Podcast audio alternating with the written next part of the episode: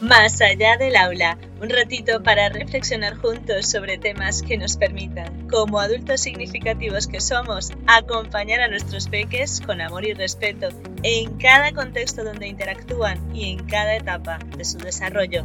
Así que estoy contigo cuando sea que me escuches.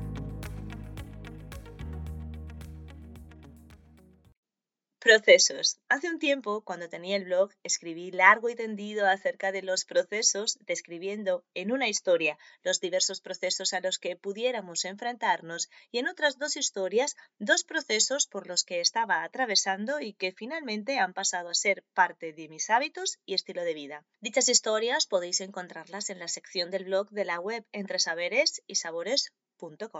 sin embargo, al volver a leerlas me he dado cuenta que no especifiqué a qué me refería con la palabra procesos. Por eso en el episodio de hoy quiero aclarar a qué me refiero cuando digo procesos y por qué es importante saberlo para nosotros como adultos significativos. Cuando hablo de procesos me refiero a la lógica que aplicamos ante las diferentes situaciones físicas, mentales, espirituales y emocionales que se nos presentan a diario, las cuales vienen dadas por las interacciones que establecemos en los diferentes contextos donde nos desenvolvemos. Por tanto, atravesamos diferentes procesos que pueden ser sencillos o complejos en función de las implicaciones que conlleven. Por ejemplo, no será lo mismo atravesar el proceso de una pequeña discusión con un compañero de trabajo que atravesar el duelo por la pérdida de un ser querido.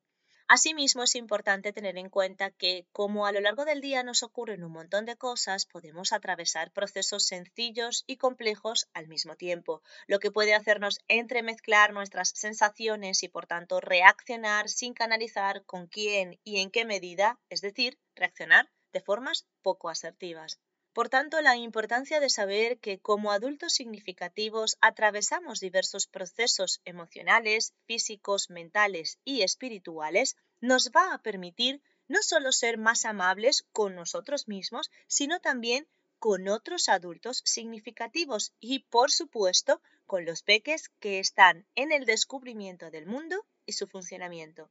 En primer lugar, es importante que, aunque a veces resulte difícil, tenemos que buscar momentos para intentar identificar cuáles son los procesos por los que estamos atravesando, ya que habrá algunos que tienen un inicio y un fin determinado, pero que igualmente nos generan incomodidad después de terminarse, y habrá otros que tendremos que subsanar o resolver más a largo plazo. Por ejemplo, en las historias que os cuento en el blog os hablo de un proceso físico y de un proceso emocional y espiritual que implicaron realizar cambios a corto y mediano plazo, con revisiones y adaptaciones periódicas a lo largo de mis días actualmente, ya que la vida es cambio y movimiento. También es importante que además de reconocer los procesos, identifiquemos si para atravesarlos necesitamos pedir ayuda. Evidentemente, si logramos esa conciencia de nuestros procesos, estaremos mucho más atentos de cómo actuamos en las diferentes interacciones para procurar en lo posible evitar reaccionar desmesuradamente o bien darnos cuenta más rápido de que nos hemos equivocado y de que quizás necesitamos ayuda para atravesar ese proceso. Y esas reacciones concienzudas serán una bonita oportunidad para que nuestros peques observen cómo interactuar desde el conocimiento de sus procesos, así como el pedir disculpas y o ayuda cuando lo necesiten.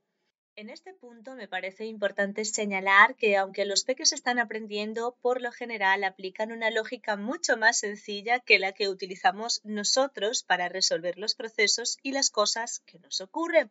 lo cual entra en disrupción con el funcionamiento complejo que le hemos dado los adultos a muchos contextos, ya que, por ejemplo, dentro del contexto escolar, algo tan sencillo como ir al baño cuando el cuerpo lo requiere, lo hemos complicado indicándoles que deben pedir permiso para ir.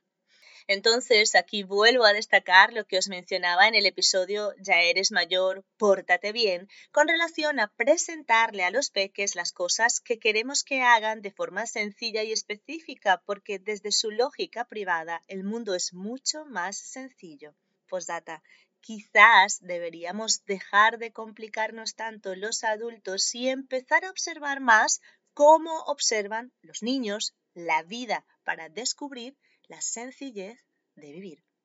Espero entonces que con este episodio nos recordemos a menudo identificar las cosas que nos remueven en los diferentes procesos que transitamos para así acompañarnos y cuidarnos, lo que facilitará enormemente el acompañamiento y cuidado que le demos a nuestros peques en sus procesos. Nos escuchamos en el próximo episodio que se titula Quitar hierro al asunto. ¿Para qué?